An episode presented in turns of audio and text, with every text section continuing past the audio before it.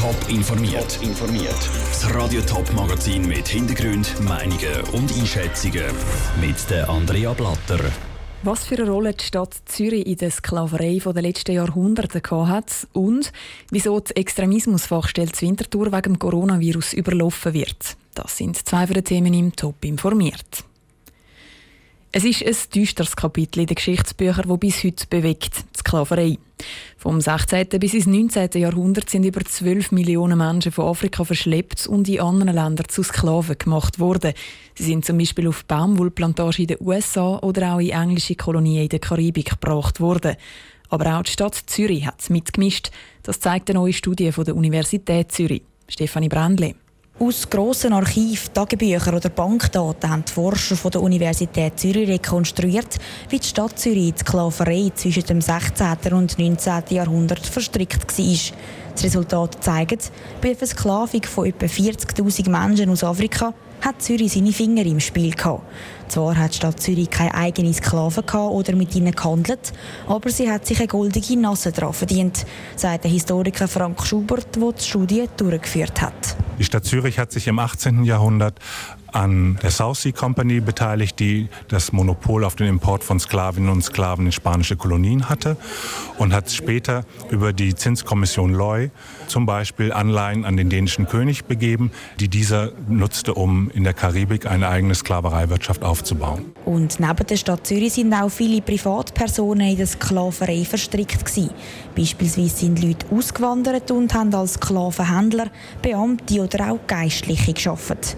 Dazu haben die Zürcher Firmen Kaffee oder Baumwolle von der Sklavenplantagen zum Weiterverarbeiten gekauft. Ein besonders wichtiger Name ist da auch der ehemalige Nationalrat und Zürcher Wirtschaftspionier von der Firma Escher Weiss, der Alfred Escher. Der Großvater von Alfred Escher hat unter anderem in ein Sklavenschiff investiert. Der Vater von Alfred Escher war lange Zeit in den USA tätig und hat dort mit allerlei Kolonialwaren gehandelt und er hat schließlich seinem Bruder den Kauf einer Plantage auf Kuba ermöglicht. Und auf dieser Plantage mit über 80 Sklavinnen und Sklaven wurde Kaffee angebaut. Im Vergleich zu den grossen Sklaventreibern ist Stadt Zürich aber nur ein kleiner Player gewesen.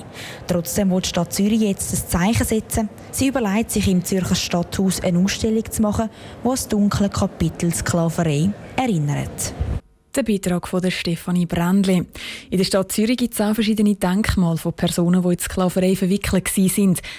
Darum wird die Stadt jetzt prüfen, wie sie mit diesen Denkmalern umgehen soll. Der Bill Gates ist schuld am Coronavirus oder 5G-Antennen sind verantwortlich für die Verbreitung des Virus. Das sind nur zwei von Dutzenden verschiedenen Verschwörungstheorien, die rund um die Corona-Krise kursieren. Auf den ersten Blick sind sie harmlos, vielleicht die einen sogar ein lustig. Auf den zweiten Blick könnte es aber richtig gefährlich werden. Die Fachstelle Extremismus von Winterthur schlägt darum Alarm und will handeln. Patrick Walter. Die Fachstelle Extremismus Winterthur gibt es seit vier Jahren. Gegründet worden ist sie wegen radikalen Islamisten zu Winterthur, aber auch Linksextremismus und Rechtsextremismus sind das Metier der Fachstelle. Unverhofft kommt jetzt aber noch etwas mehr dazu, erklärt der Urs Alemann von der Fachstelle Extremismus und Gewaltprävention.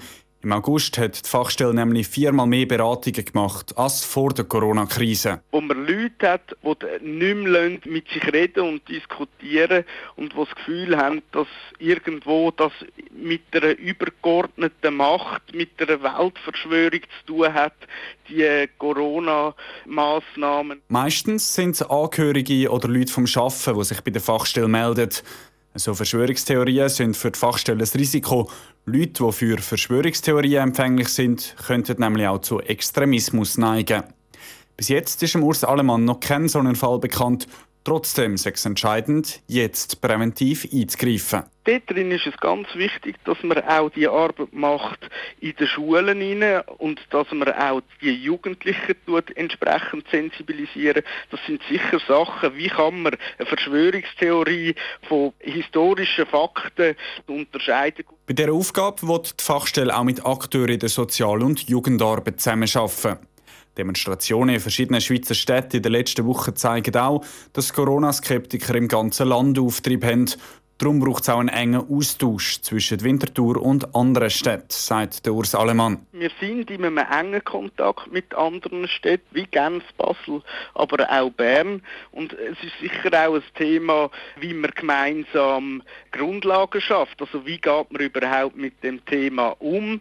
Wo muss Prävention eine Aufgabe übernehmen? Er sieht aber auch die Politik in der Pflicht. Sie müssen offen und ehrlich kommunizieren, um keinen Nährboden für Verschwörungstheorien bieten.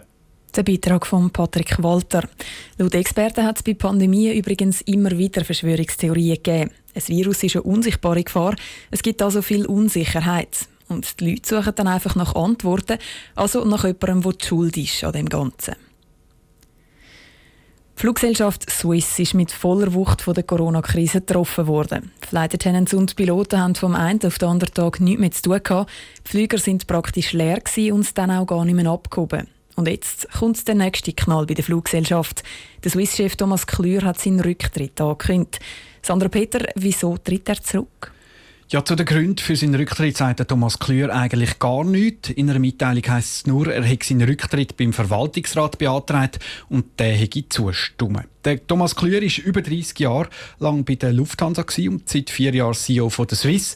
Und jetzt räumt er eben per Ende Jahr eigentlich mitten in der Krise sind Posten. Wer der übernimmt, das ist noch völlig offen. Du sagst es gerade eben, Swiss die ist ja eigentlich noch mitten in der Krise. Wie steht es denn im Moment so ums Unternehmen?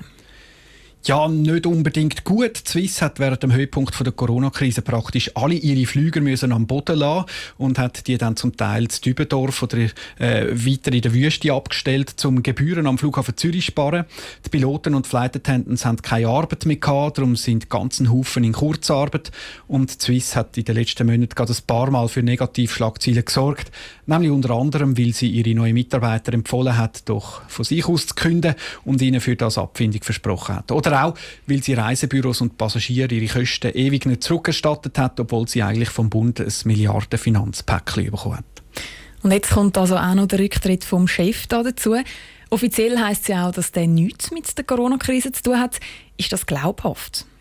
Ja, ich habe vorher gerade noch mit der Aviatik-Expertin Laura Fromberg können reden. Sie ist Chefredaktorin vom Portal Aerotelegraph und sie hat gesagt, dass sie das am Thomas Klür abnimmt. Er hätte den Rücktritt ja wegen der Krisen auch ein bisschen hinterher verschoben. Äh, darum sei der wahrscheinlich schon länger geplant gewesen. Laura Fromberg glaubt auch nicht, dass sich bei der Swiss jetzt viel wird ändern mit einem neuen Chef oder mit einer neuen Chefin.